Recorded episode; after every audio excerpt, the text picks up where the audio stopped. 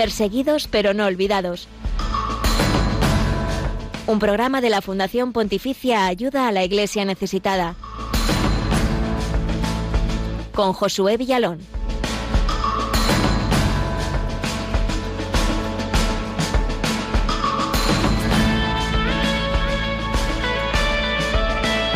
La alegría de la resurrección de Jesús alcanza los cuatro puntos cardinales. En los cinco continentes, en los lugares más recónditos e incluso allí donde los cristianos viven ocultos y perseguidos, ha vuelto a brotar la esperanza de Cristo verdaderamente resucitado. Es el caso de Sri Lanka, donde el duro golpe de los atentados de 2019 ocurridos en varias iglesias el domingo de resurrección no ha empequeñecido la fe de estos cristianos héroes de este país del sur de Asia. Glaisis Carbonell, buenos días, feliz Pascua. Buenos días, Josué, feliz Pascua también para ti. Pues así es, en nuestro programa Perseguidos pero no olvidados, hoy vamos a tener muy presentes a nuestros hermanos eslanqueses, porque además hace unos días el Papa les ha recibido en el Vaticano y se ha unido a su petición de esclarecer estos atentados de lo que aún no se han hecho justicia. La Iglesia en este país además denuncia que se ha sentido utilizada en un intento de enfrentamiento entre religiones. En unos minutos tendremos con nosotros desde Sri Lanka a Patricia Lemus. Ella es misionera comboniana que nos va a contar cómo están viviendo este aniversario nuestros hermanos y hermanas en la fe de Sri Lanka.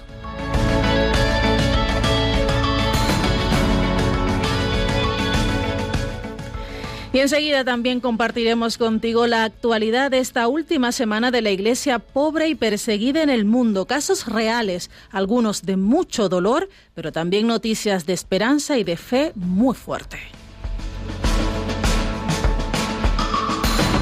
Y vamos a profundizar en la realidad de los cristianos en Sri Lanka, en este caso a la luz del informe Libertad Religiosa en el Mundo de Ayuda a la Iglesia Necesitada. Además, estaremos cerca de ti en Cádiz, donde Ayuda a la Iglesia Necesitada va a llevar la exposición fotográfica Y si fuera yo sobre los cristianos perseguidos en el mundo. También estaremos cerca de ti desde Zaragoza, desde Tenerife, así que estad muy atentos.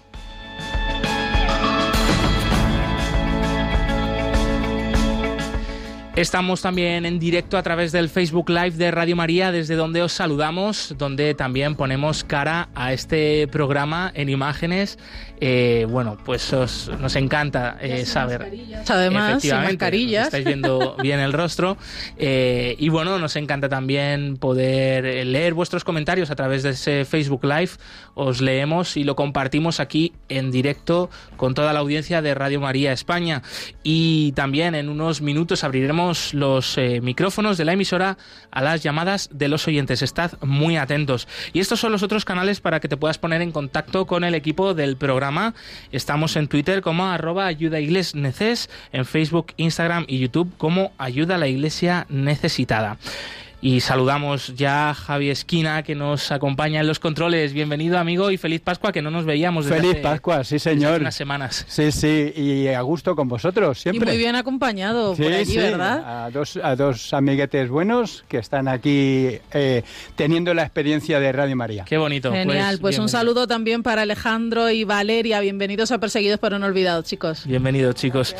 Saludamos también a Cintia, David y Rudy de Radio María Perú, que son compañeros que nos siguen, que comparten este programa luego con la audiencia eh, de Radio María Perú. Muchísimas gracias por vuestro trabajo y dedicación. Y sin más dilación, comenzamos, que tenemos por delante un programa completo dedicado especialmente a este país del sur de, de Asia, a Sri Lanka. Y es que en la Pascua de 2019, que nos parece ya mm, la prehistoria prácticamente, porque fue un año antes de que comenzase esta pandemia del coronavirus, en este país, en Sri Lanka, se vivió una enorme tragedia, una serie de atentados contra varias iglesias justo cuando se estaba celebrando el Domingo de Resurrección dejaron más de 250 muertos y medio millar de heridos fue un durísimo golpe para la pequeña comunidad cristiana de este país situado en la isla de Ceilán, en el sureste de India. Y cuando se ha cumplido tres años de estos atentados, sigue abierto el juicio a sus supuestos autores, un grupo de radicales musulmanes. Muchos de ellos eh, también fallecieron en estos ataques porque se inmolaron. ¿no? Pero en esta última semana el cardenal de Colombo, Monseñor Ranjit, está denunciando con fuerza estos hechos y pidiendo que se esclarezcan por completo. Un pequeño grupo de víctimas y líderes religiosos, de hecho, acaba de estar en el Vaticano con el Papa Francisco. Esto ha ocurrido el pasado lunes. El Papa les recibió, eh, celebró la Eucaristía con ellos y les ha transmitido su esperanza. También se ha sumado a esta petición al gobierno de Sri Lanka para que se esclarezcan los hechos y bueno, pues se cumpla justicia a todos todos los culpables. Y no se intenta no se quiere intentar enfrentar a miembros de diferentes religiones. Esto lo ha dicho fuertemente la Iglesia en Sri Lanka. Tenemos con nosotros a Patricia Lemus, es religiosa misionera comboniana. Ella es de Guatemala, pero desde hace unos años, eh, años en Sri Lanka. Bienvenida, buenos días. Eh, desde aquí, buenas tardes, eh, en ese precioso país donde estás actualmente. ¿Cómo estás, Patricia? Gracias, buenos días para ustedes. Acá es, bueno, ya es por la tarde, tenemos una tarde de lluvia en un día de de paro nacional, muchas carreteras están bloqueadas y todo está cerrado hoy por mm. en protesta. Pues estamos viviendo una situación que se complica cada día más, pero aquí estamos con la alegría y la esperanza de Cristo resucitado. Eso es, feliz Pascua también desde aquí. Te oímos con un poquito de retraso, Patricia, pero te oímos bien. Eh, lo que no me ha quedado muy claro es eh, a, qué se deben esas protestas. Y también te hago seguidamente la primera pregunta de cómo estáis viviendo, cómo están viviendo los cristianos de Sri Lanka este tercer aniversario de esos atentados de Pascua. Sí, sí, claro. Ah, sí, son tres años que, estamos clamando por justicia. Son tres años de calvario, donde, claro, hemos celebrado otras dos Pascuas, una en medio de la pandemia y la otra, pues esta Pascua que fue diferente, pero que pues a esto, a, a la herida profunda que dejaron los atentados se sumó también la, la pandemia y la crisis política y económica en la que estamos siendo todos afectados. Hoy se cumplen 22 días de protestas eh, se pide que el gobierno renuncie porque pues no ha sabido gestir, la situación de la situación política económica del país y pues esto ha traído cada vez más pobreza. Eso en este en este marco de esta situación pues se ha vivido el tercer aniversario. Eh, aquí donde nosotros estamos es al centro de la isla entonces no hay mucho digamos, no vivimos esta, este, estos atentados en, carne propia, pero la iglesia en Sri Lanka somos una, una minoría, ¿no? somos 7%. Entonces lo que ocurre en una parte del país nos afecta a todos y lo sentimos. Y pues sí, las personas en Colombo y en las iglesias donde eh, sufrieron los atentados eh, lo, lo sienten más fuerte, especialmente los familiares pues sí, el dolor de, ver que no se no se encuentra la, la razón, no se encuentran a los culpables. Eh, es, es, como sentir un, sentirse un poco bloqueado, ¿no? Como que todo se ha paralizado y pues así se ha vivido esta este tercer aniversario con también con más protestas porque la situación es complicada. Muchos han sido forzados a emigrar. Eh, ya, ah, es un poco un, un, tiempo muy, muy, muy difícil para, para el país. Claro, en medio de una situación de este tipo, de protestas, de paro, eh, de ese sentimiento que tiene la comunidad cristiana de no haberse resuelto un caso eh, que implica la vida de tantas personas, Patricia, ¿cómo les está afectando a, vuestro día a día, a vuestra realidad, eh, toda esta situación del país y cuáles son las principales preocupaciones de los habitantes de Sri Lanka a día de hoy? Sí, pues hay una preocupación grande que la verdad no, no venga a la luz y que, y que se repita una agresión de esta, de esta magnitud a, otro grupo minoritario, incluso a los mismos cristianos, porque si no se esclarece, si no se, pues esto se puede repetir o, o siempre quedará este resentimiento, esta esta discordia que, que de algún modo está ahí, porque no, mientras no se esclarezca, mientras no se sepa la verdad, pues siempre, siempre hay una herida. Y luego, pues también que, que la dignidad humana no sea respetada, porque la preocupación más grande en este momento es sobrevivir cada día, tener tener el pan, tener transporte, que muchas veces no, no lo hay porque no, no hay diésel, no hay gas, eh, la comida está, está muy escasa, la seguridad también es una preocupación muy grande. Y sí, un poco también a veces la frustración porque al inicio se pensaba que el gobierno se retiraba y que se podía iniciar a, a ver cambios, pero todo está ahí, no, no, no se ven cambios. Mm. Entonces eh, la gente lo vive con, con esperanza, pero a veces también con, bueno, no sé cómo decirlo. Sí, son sentimientos, digamos, encontrados, ¿no? Los que tendrán eh, esperanza, pero también en medio de, preocupación por lo que pueda pasar en el futuro. Se entiende perfectamente, Patricia. Bueno, el Papa y el Cardenal de Colombo han pedido esclarecer los atentados y saber, pues, los verdaderos autores de estos ataques. ¿Por qué crees tú que es importante eh, el esclarecimiento de estos hechos? Sí, claro que sí, porque si no se sabe la verdad, pues eh, eh, se llegará a creer, como quisieron hacerlo creer, que este es un conflicto interreligioso, pero, pero no lo es. Yo, una de las cosas que más me, ha gustado acá es la convivencia interreligiosa que, que hay y que ha habido y que en estos días de protesta se ha habido, se ha, se ha visto que crece cada vez más, ¿no?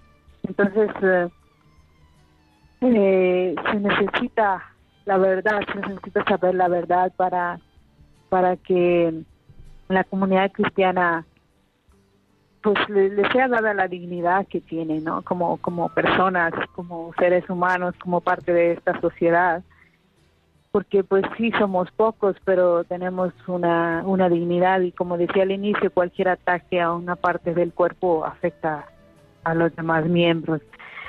Y sí, esto es importante también para recuperar la confianza, la armonía que, que había, la seguridad también, porque pues ahorita especialmente eh, los musulmanes se les veía con mucha sospecha. Ahorita pues gracias a Dios estos estas crisis que estamos viviendo ha logrado unificarnos a todos y pues estamos ahí juntos cargando la cruz y otra, otra de las razones es pues, para que se haga justicia a las víctimas y a los a los familiares, ¿no? Porque humanamente siempre se busca dar razón a la muerte, encontrar el porqué.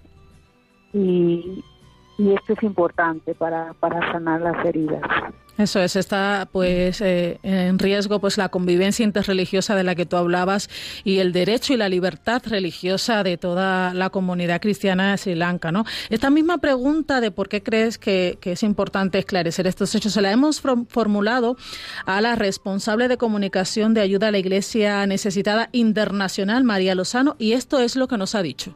La Iglesia no está contenta porque piensa que le debe una respuesta a todas esas personas que resultaron eh, bueno, asesinadas, familias que fueron destrozadas. Esta historia de los heridos no acaba. Hay gente que incluso murió hace dos semanas todavía víctima de estos atentados. Y la Iglesia Católica no está para nada convencida de que se haya hecho justicia con todos ellos.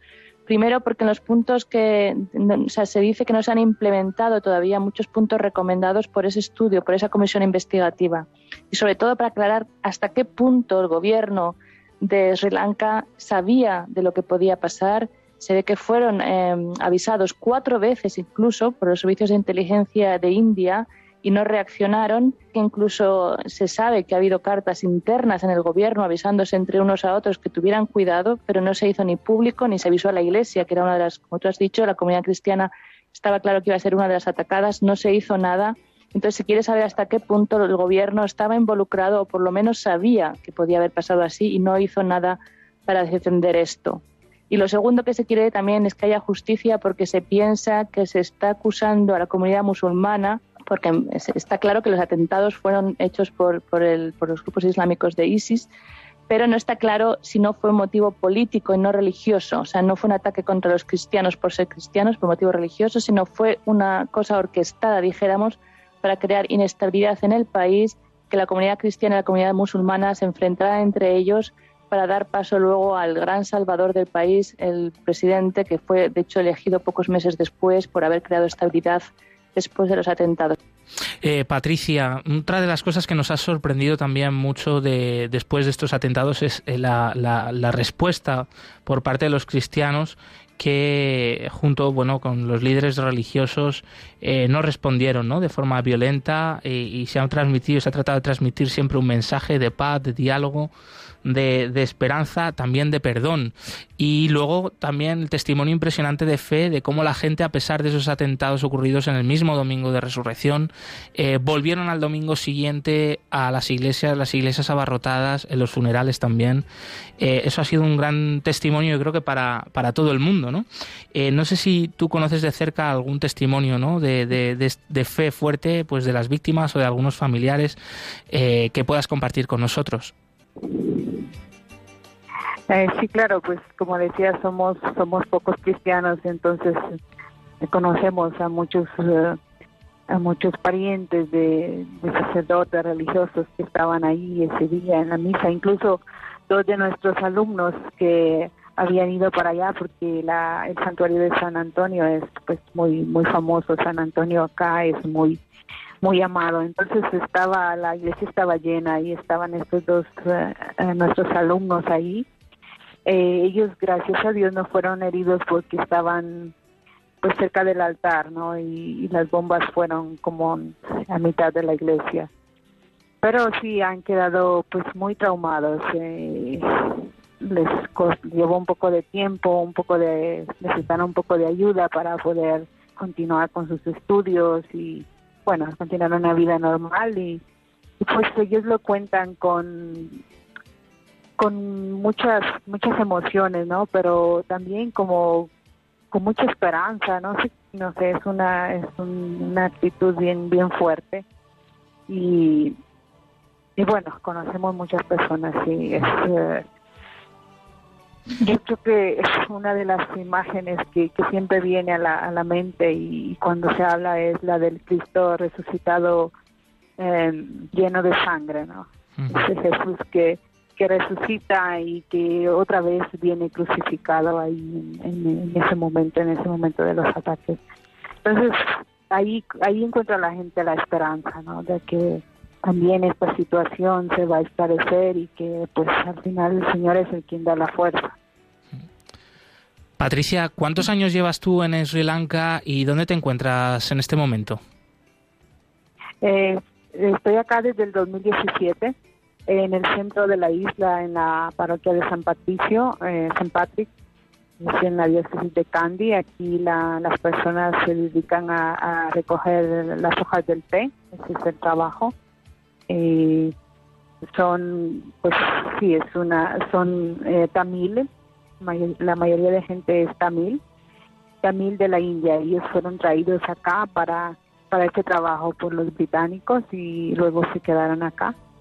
Nosotras trabajamos acá en la escuela, pues fuimos llamadas para eso por el obispo de Candy para ayudar a estos niños a enseñar, para enseñarles inglés para que puedan ir a la universidad, porque aquí tienen acceso a la universidad solo en inglés y los tamil siempre son como los más abandonados, entonces aquí estamos eh, mm. poniendo nuestro granito de arena. Eh, y Patricia, eh, ¿cómo es vivir la Pascua en Sri Lanka? ¿Qué tiene de particular o, la propia forma de vivir la fe ¿no? de la iglesia sri lankesa que tiene que aportar a la iglesia universal y que a ti también te ayuda en tu vida de fe y también como misionera comboniana? Sí, claro, la gente acá es muy, muy religiosa, de una gran devoción, de un eh, siempre me ha llamado la atención en estas celebraciones de, la Pascua eh, la cantidad de gente que viene a la iglesia es, es, increíble. La, la, iglesia ahora es, es, muy grande y se llena y afuera también. Y, y la gente está ahí las horas porque es como que se aprovechan para predicar y para rezar y bueno, entonces una fe grande, una devoción grande y, pues un sentido profundo de, comunidad, porque eso es lo que aquí a mí me ha llamado siempre la atención eso. Aquí es, eh, soy cristiano, soy católico, entonces eh, somos de la misma familia, no importa de dónde vienes o dónde estás o de qué parte del, en qué parte del país estás. Es una fe muy fuerte, un sentido de Dios muy muy fuerte participan a los sacramentos con una grande devoción, son muy solidarios, especialmente en los momentos de, crisis o de dolores, está siempre la comunidad presente. Y pues sí, la fuerza viene de Dios, porque no es que somos, muchos, pero se siente esa, esa fuerza. A mí me, me ha ayudado mucho. A, yo te tengo una experiencia anterior en Kenia, donde es otro tipo de, vivir la fe, otro tipo de iglesia, una iglesia muy en movimiento, pero acá es como más recogimiento, más silencio, más devoción y pues eso me ayuda, me ayuda mucho. Yo creo que también ahí radica la riqueza de nuestra fe, ¿no? En la manera en que cada comunidad, cada país, cada parroquia tiene para expresar pues esa adoración a, Dios. Qué bueno escuchar ese testimonio, Patricia.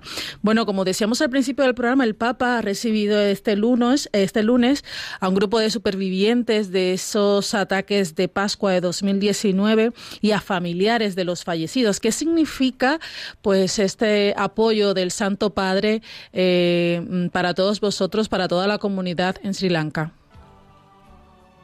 Pues eh, lo, hemos vivido como un gran regalo, como un momento de gran consolación, porque pues siendo pocos y estando acá en este, bueno, yo que vengo de la otra parte del mundo, a veces nos sentimos olvidados y con esto de los atentados eh, eh, y ver que no se, no se esclarece nada, pues sí, hay, hay momentos que se siente el abandono, pero encontrar al Papa, pues ahí estábamos presentes todos, ¿no? Y se hemos sentido esa consolación de, de encontrar al pastor que, que consuela, que, que da esperanza y que nos hace sentir pues crecer en ese sentido de pertenencia porque pues sí pertenecemos a la Iglesia Universal y, y pues también es como una ocasión para pedir justicia a nivel internacional. O sea, esto ha suscitado, ha abierto más la esperanza, ¿no? Que algo que algo va a, suceder y va a suceder pronto, que la, la, verdad va a venir a la luz y que se hará justicia. Mm. Eh, sí, es, ha sido un regalo. Pues qué bien, qué alegría, ¿no? Sentir esa cercanía desde aquí también, desde nuestro programa Perseguidos pero no olvidados en Radio María, desde la Fundación Pontificia Ayuda a la Iglesia Necesitada, también te pedimos, Patricia, ¿no? Que les hagas transmitir que no están solos, que les tenemos en el corazón, también en nuestras oraciones. Y antes de terminar, te queríamos preguntar, eh, bueno, ¿de qué manera también nosotros desde aquí eh, podemos ayudar a, los cristianos de Sri Lanka, os podemos echar una mano ¿no? en esa misión que estáis haciendo tan estupenda, ¿no? Y, también, ¿no? Pues, eh, bueno, que, puedas compartir con nosotros una intención de, oración para unirnos a ella, si te parece bien. Sí, sí, claro, sí, la, la primera cosa es pues la oración, creo que es lo, lo que más necesitamos en este momento, que es un momento muy oscuro acá en Sri Lanka, es por la situación económica y política. Entonces necesitamos oración para recuperar la fuerza y para unirnos más y seguir luchando juntos, porque pues sí, es eso, no, no, no las divisiones acá eh, las han querido crear, pero no, no, no existen. Es muy bonito ver hindúes, budistas, musulmanes, todos juntos protestando. Entonces, este, para que no perdamos esa ese sentido, esa armonía que, ha habido siempre y que juntos podamos eh, reconstruir el país. Eh, sí, la iglesia aquí continúa a ser un punto de referencia porque pues aquí estamos rodeados de hindúes y, pues ellos no tienen como una estructura o un punto de referencia.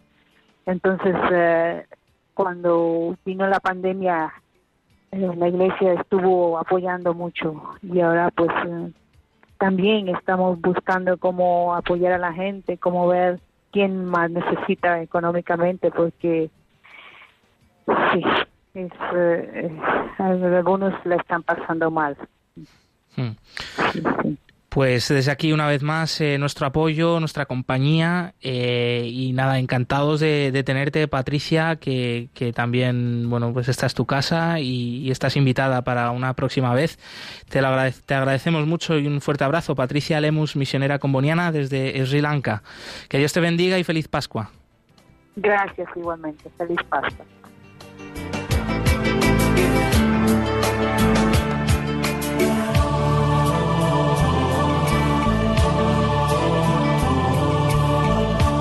Esta semana el cardenal Malcolm Ranjit encabezó el viaje a Roma del grupo de peregrinos srilanqueses, incluyendo muchas víctimas de los atentados del domingo de Pascua de 2019. El viaje se realizó para conmemorar el tercer aniversario del fatídico complot terrorista el pasado 25 de abril. Así lo recogían nuestros compañeros de Ron Reports. Gracias por esto. Los católicos de Sri Lanka en Roma recordaron los tres años desde que una serie de atentados suicidas coordinados mataran a más de 260 personas en todo el país en la mañana de Pascua de 2019. El cardenal Malcolm Ranjit celebró la misa con diez obispos de Sri Lanka en la Basílica de San Pedro, desde donde Francisco se saltó el discurso preparado para anunciar al gobierno de Sri Lanka que llevará a los responsables de los atentados ante la justicia.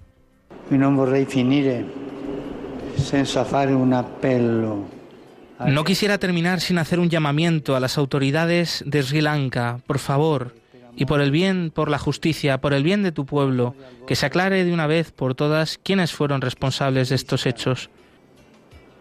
Definitivamente, chi sono stati responsabili di questi eventi. Esto traerá paz a su conciencia y a la patria. 25 hombres supuestamente vinculados al ISIS se enfrentan a un juicio por haber organizado los atentados, pero las víctimas y sus familias siguen pidiendo una mayor responsabilidad del gobierno, que según dicen conocía los atentados con mucha antelación y no actuó para detenerlos. Hay indicios de que fue más allá del grupo de musulmanes radicales, de que hubo una conspiración política detrás. Su viaje a Roma tiene lugar mientras el gobierno de Sri Lanka se enfrenta a oleadas de protestas en medio de la peor crisis económica de la historia del país.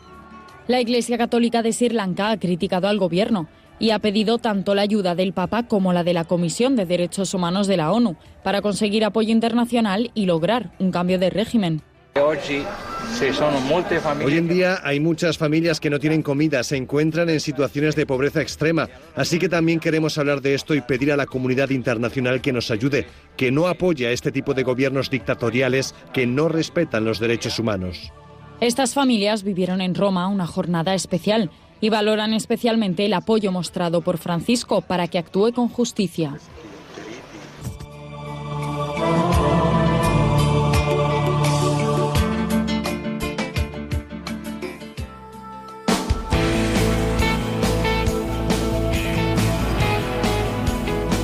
La religión con más seguidores en el mundo es también la más perseguida. Descubre la realidad de los cristianos perseguidos y necesitados en Perseguidos pero no olvidados, un programa de ayuda a la Iglesia necesitada en Radio María.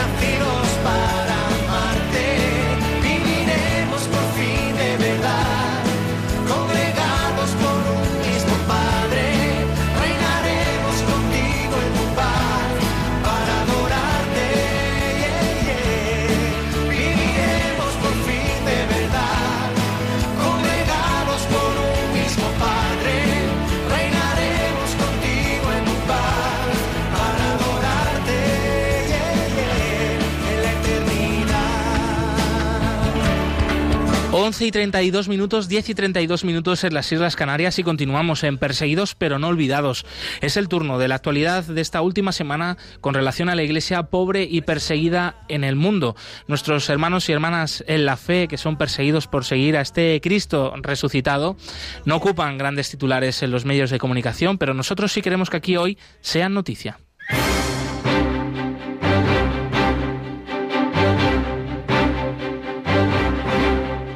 Queremos que sea noticia.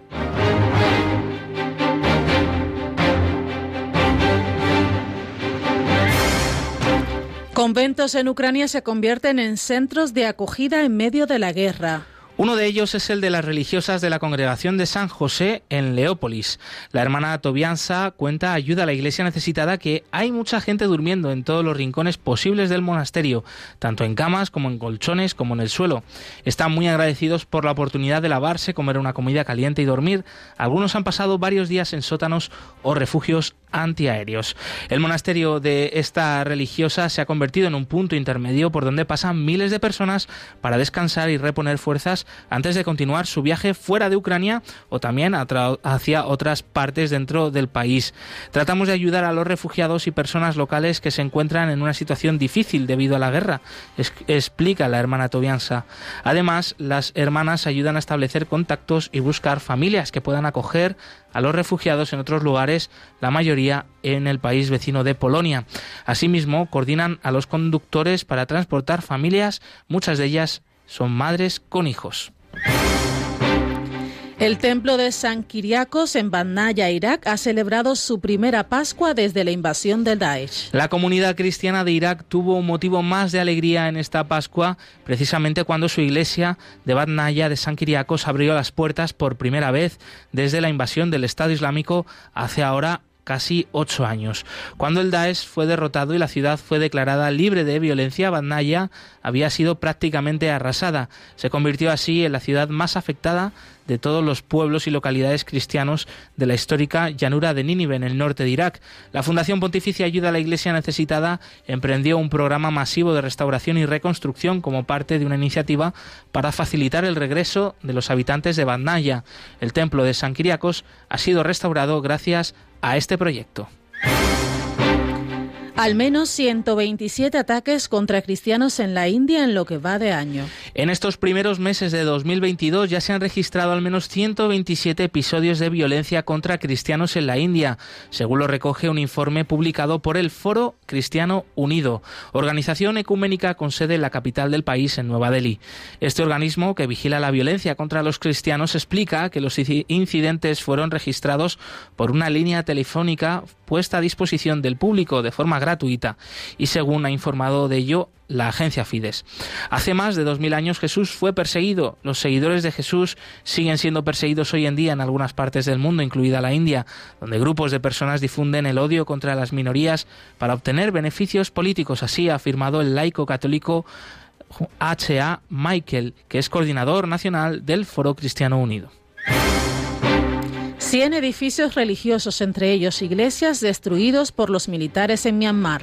Desde el golpe de Estado por parte de la Junta Militar de Myanmar, antigua Birmania, en febrero del año pasado, cerca de un centenar de edificios religiosos han sido destruidos por estos militares en zonas donde se concentra la resistencia antigolpista, especialmente en el noroeste y sureste de Myanmar. Desde diciembre, el ejército birmano ha intensificado los ataques en los estados de Y Kaya, de mayoría cristiana, y en las regiones predominantemente budistas de Sagyan y Magwe.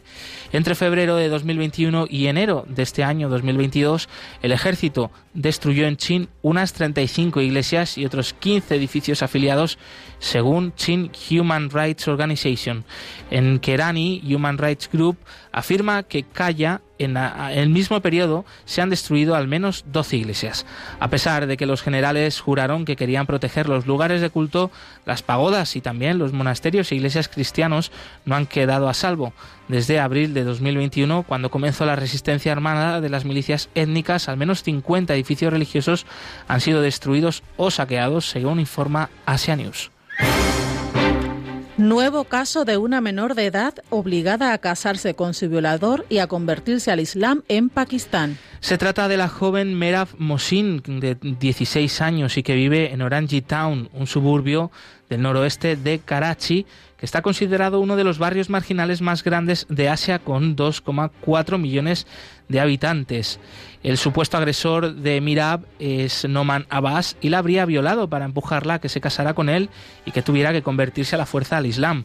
Según una nota de ayuda a la Iglesia necesitada, el presunto violador ya contaría con antecedentes penales y por haber vendido anteriormente a dos jóvenes con las que se habría casado a la fuerza después de haberlas violado. Aquellos dos sucesos habrían tenido lugar en la región del Punjab, donde habría sido llevada igualmente Mohsin, aunque luego logró escapar y se encuentra actualmente con su familia en paradero desconocido.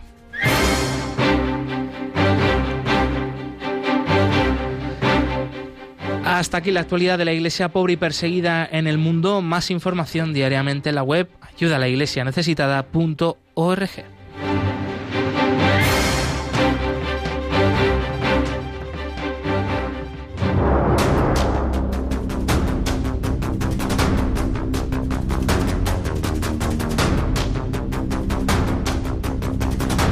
Libertad religiosa en el mundo.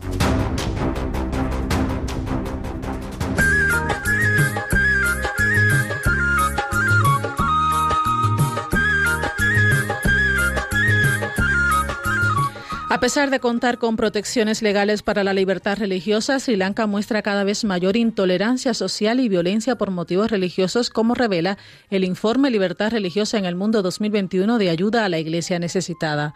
El incremento de los ataques es un ejemplo extremo de una larga historia de violencia religiosa en el país.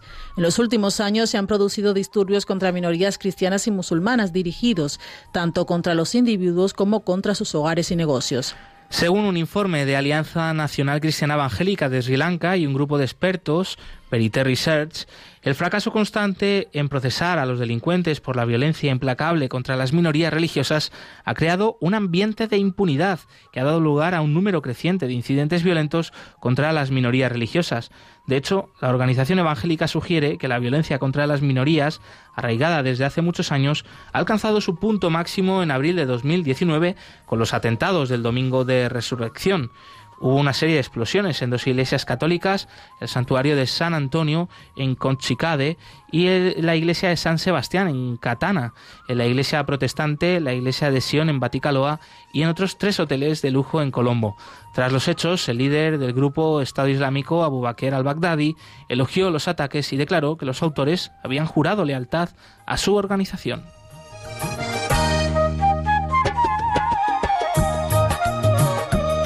Después de estos atentados de Pascua, el presidente de Sri Lanka usó una ley de emergencia para imponer a nivel nacional la prohibición de llevar en el rostro cualquier prenda que impida la identificación. Aunque el niqab y el burka no están expresamente mencionados, en general se entendió que la medida se dirigía contra el tipo de prendas que llevan las mujeres musulmanas. A esto se añade que las comunidades musulmanas temieron represalias justo después de los atentados. En estos últimos años han continuado sin cesar las amenazas abiertas y la intimidación contra los cristianos srilanqueses.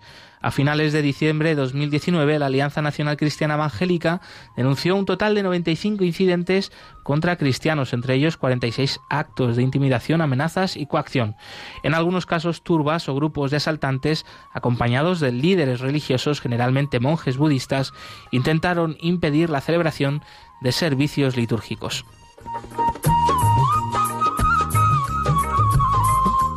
Aunque es posible que el Estado no siempre sea el causante de la violencia religiosa, cada vez hay más pruebas de que desempeña un papel cómplice, especialmente cuando, en los incidentes están implicados o los dirigen miembros del clero budista. El informe Libertad Religiosa en el Mundo concluye que, dadas las tendencias actuales, existe una gran probabilidad de que las condiciones para la libertad religiosa se deterioren aún más en Sri Lanka en los próximos años. En un ambiente cada vez más tóxico desde el punto de vista político y cultural, es necesario que todos los ciudadanos de Sri Lanka de buena voluntad adopten medidas firmes y concretas de tolerancia y comprensión interreligiosa sobre la base de las tradiciones e instituciones del país.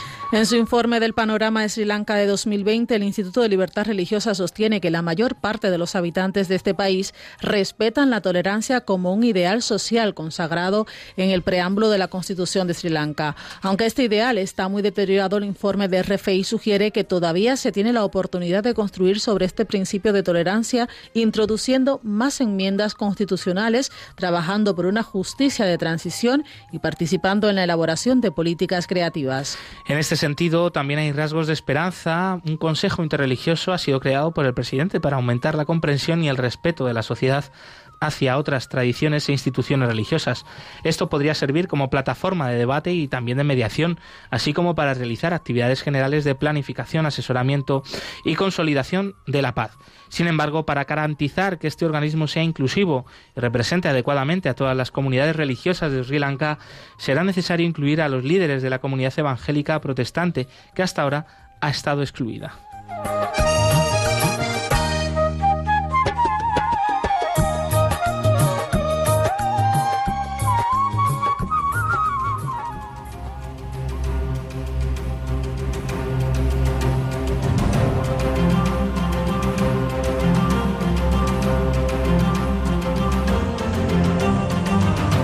Testigos del siglo XXI.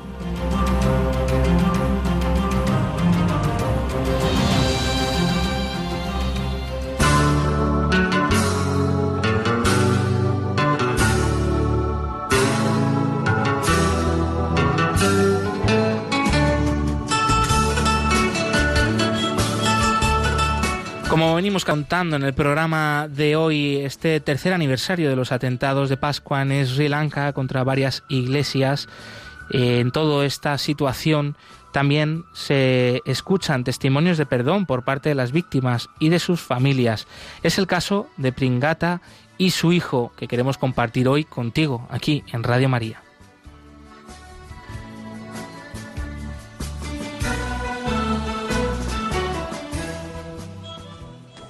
Entre los asistentes a la misa de Pascua en la parroquia de San Sebastián de Negombo, en Sri Lanka, donde ocurrió la masacre, estaban su mujer y su hijo. Mi vecino me dijo que había visto a mi hijo andando. Estaba sangrando, con sangre en toda su ropa, pero estaba andando. Así que dije, gracias a Dios, porque pensé que eso significaba que estaban vivos. Y pensé que mi mujer también estaba a salvo, tal vez herida o algo así. Estuve esperando y esperando. Las heridas del hijo fueron leves, aunque le dejaron algunas secuelas. Pensó que su mujer estaría entre los cientos de heridos en algún hospital, pero no fue así. Tardó días en aceptar su muerte, semanas en contener las lágrimas, pero asegura que ha perdonado a los asesinos por una razón. En mi situación, aún puedo decir que estoy orgulloso de ser católico. Las víctimas dedicaron sus vidas, incluida mi mujer. Dedicaron sus vidas a Dios, a nada más. El padre Samir era uno de los concelebrantes el día de los atentados. Estaba exactamente aquí, junto al altar, cuando le sorprendieron la explosión y los gritos de dolor de las víctimas. Fue una experiencia terrible, muy triste. Para nuestros fieles, después de este ataque, la fe de la gente no ha disminuido, sino que ha salido fortalecida. Ahora vemos a la gente acudiendo a grandes encuentros, a los servicios religiosos, la Santa Misa, para recibir la comunión. Y pienso que se ha producido un aumento del número de fieles que vienen y participan. Las bombas de los terroristas destrozaron vidas y edificios, pero no han logrado reducir la fe.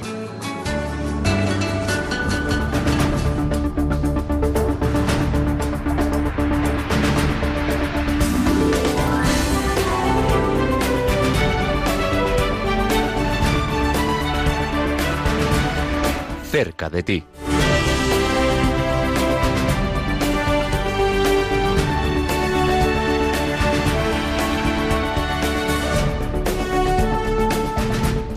Y estamos muy cerquita de ti esta vez en Cádiz con la exposición Y si fuera yo. Para contarnos todos los detalles tenemos con nosotros a María Teresa Rossetti, delegada de ayuda a la Iglesia necesitada en esa ciudad. Bienvenida a Perseguidos pero no olvidados, María Teresa.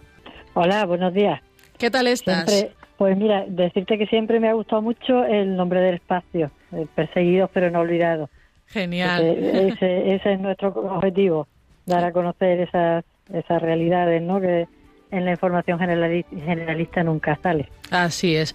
María Teresa, cuéntanos en qué consiste esta expo y si fuera yo. Pues es una exposición fotográfica testimonial. Eh, es una, una serie de, de fotografías, pues eh, son como 12 países son fotos de los países donde la libertad religiosa pues no se respeta, ¿no? Pero no es solo una, una exposición de fotos que sean más o menos artísticas o más o menos impactantes, sino que es una, una exposición de testimonios cristianos, ¿no? De personas con, con nombre y apellido que nos cuentan cómo viven su fe, ¿no? En medio de, de todas esas dificultades y en medio de la persecución. Y ellos la viven con, con valentía, y con alegría. Eso es. Pero ni siquiera, ni siquiera se queda ahí, sino que todavía va un poco más adelante. La exposición está muy bien planteada. Y el objetivo final es no solamente darnos a conocer y ponernos en contacto con aquella realidad, sino que nos hagamos también a nosotros la pregunta, ¿no? Que nos sirva también a nosotros de medio de conversión. Ellos viven así de bien su, su compromiso cristiano. ¿Cómo lo vivimos nosotros? Entonces la exposición pues deja eh, unas, unas preguntas cruciales para nuestra fe que nosotros debemos interiorizarlas y contestarlas. Por eso se llama ¿y si fuera yo? Una expo que, que invita a, a, pensar ¿no? y a mirarnos por dentro. ¿Cuál ha sido la acogida que está, o cómo está siendo la acogida de esta expo en, eh, en este momento allí? Bueno, todavía no hemos hecho más que, que empezar. Pero en fin, sí que sí que puedo decir que a todos los que les he ofrecido llevarles la exposición, pues se han mostrado muy colaboradores y muy agradecidos de tener la posibilidad de, mostrar la expo en sus parroquias o en sus centros educativos. Y bueno, de momento la tenemos expuesta en el Instituto de Enseñanza Secundaria Drago de, de aquí de Cádiz y por lo que nos dicen, pues los alumnos están asombrados, están asombrados de la manera de vivir la fe de, de, esa fe tan, tan profunda, tan arraigada que tienen los protagonistas de esas historias. Mm. Mm. Pues qué bonito, María Teresa, ¿no? Ver que a nosotros que nos llama, que nos impacta tanto, ¿no? El testimonio de los cristianos perseguidos y que además aquí en este programa mm, lo, lo, estamos contando semanalmente, también, ¿no? Llega a otras personas y, a estos chicos jóvenes, alumnos de ese instituto. María Teresa, te queríamos también preguntar qué, qué importancia, mm, pues, tiene, ¿no? Para, para una ciudad como Cádiz y, y vuestra diócesis acoger esta exposición. Bueno, eso, eso iba a decir, que no solamente es la ciudad de Cádiz, sino que, también esta exposición estará en Puerto Real, la empezamos el fin de semana este próximo, y después más adelante estará en Chiclana, en Bején, y después terminaremos otra vez en, Cádiz, en la parroquia de Santo Tomás. Y bueno, importancia tiene muchísima, porque estos mismos alumnos del Instituto Drago que han pasado por, la exposición, pues, pues han quedado asombrados de, de que en nuestro mundo de hoy eh, se den estas circunstancias. No tenían ni idea de que la Iglesia estuviera siendo perseguida en otros países. Entonces, pues, es una tarea muy necesaria, ¿no? Importancia tiene, pues, pues muchísima. A pesar de que yo en Cádiz me, sorprendo de la cantidad de personas que conocen nuestra nuestra fundación y que, y que son sensibles a, esta, a estos problemas de la, de la Iglesia perseguida. Y me encuentro con muchos colaboradores y muchos benefactores de ayuda a la iglesia necesitada. Son gente sensible con, con la situación de, la, de la iglesia perseguida. Pero siempre es importante seguir dándolo a conocer. Es, es, necesario porque además es una información de ida y vuelta porque nosotros los podemos ayudar a ellos eh, desde aquí para que, como decía esta religiosa que ha hablado desde Sri Lanka, que, que no se sientan solos, que el resto de la iglesia está con ellos, que, que rezamos por ellos y que también les mandamos nuestra colaboración económica para, para poder seguir viviendo y, sacando adelante sus países. Pero además ellos nos, nos, fortalecen a nosotros una barbaridad, porque nosotros nos sentimos fortalecidos con su fe y con, su testimonio, con su testimonio, sí, sí, sí. Genial. Bueno, último, última preguntita, María Teresa. Recuérdanos dónde se puede ver esta expo, en qué horarios y hasta qué fecha. Pues mañana viernes por la tarde ya estará en la iglesia mayor de Puerto Real, en la parroquia de San Sebastián. Después, el día, al día siguiente, el sábado, pues tendremos una, una visita guiada a través de la exposición y ya quedará expuesta allí en Puerto Real y abierta al público en horario parroquial hasta, hasta el jueves que viene, día 5 de mayo. Genial, pues. Ah, sí, sigue la, la peregrinación de la Expo, ¿no? Sí, sí, en, en Vejer de la Frontera estará dentro de los actos del año jubilar de la Virgen de la Oliva el día 13 de, mayo hasta el día 19. Y después ya más adelante en Chiclana estará del 20 al 26 de mayo y el 28 de mayo estará en Cádiz en la parroquia de Santo Tomás. Y junto a esto pues tendremos la, visita inigualable del padre Naim, que es un sacerdote iraquí de la ciudad de Caracol, que además se da las circunstancias que el año pasado estuvo aquí recorriendo nuestras parroquias un cáliz que había sido tiroteado de esa misma ciudad de Caracol y que bueno provocó muchísima adhesión a la iglesia perseguida. Bueno, pues el padre Naín estará en Chiclana el día 31 de mayo y el día 1 de junio estará en, en, en Santo Tomás, aquí en Cádiz. Bueno, tenéis un mes bastante apretadito de agenda, ¿verdad? Pero oye, qué alegría, qué alegría saber que, que, tenéis tantas actividades. Y bueno, luego en los demás programas, pues también te invitaremos, si te parece bien, María Teresa, para que nos lo vayas recordando y los oyentes de Cádiz pues puedan asistir. ¿Te parece bien?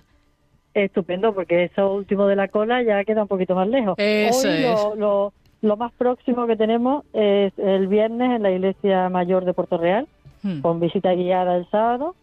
Y bueno, animo a todos a acercarse a la exposición, Eso porque es. no les va a dejar indiferentes. Claro que sí. Muchísimas gracias, María Teresa Rossetti, delegada de ayuda a la Iglesia Necesitada en Cádiz. Gracias por contarnos todo lo que estáis haciendo allí por la Iglesia pobre y perseguida en el mundo. Un saludo. Pues un saludo. Muchas gracias.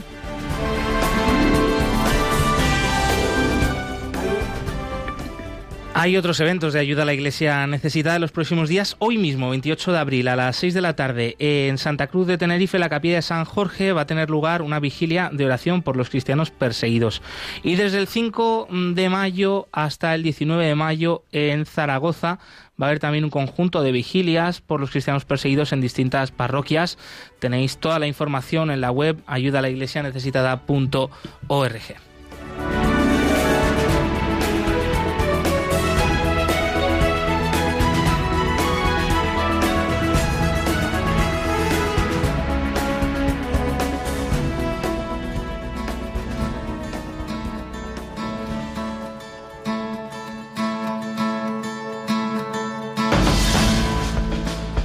Y en este punto tenemos que despedir el programa de hoy, un programa, un programa centrado ¿no? en la iglesia en Sri Lanka, los cristianos de Sri Lanka, en ese tercer aniversario de los atentados de Pascua del Domingo de Resurrección.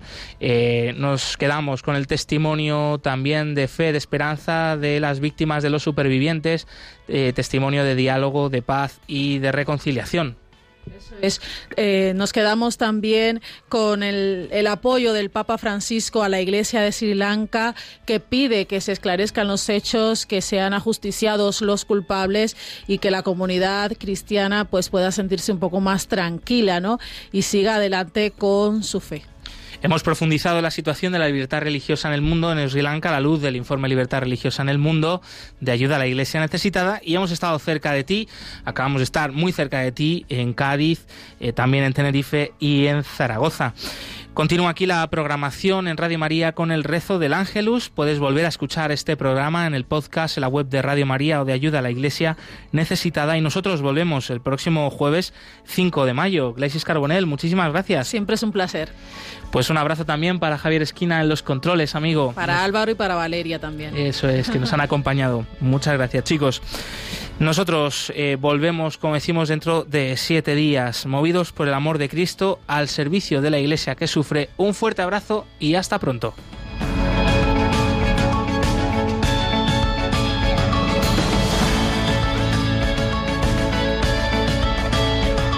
Concluye en Radio María, Perseguidos pero no olvidados, un programa de la Fundación Pontificia Ayuda a la Iglesia Necesitada, con Josué Villalón.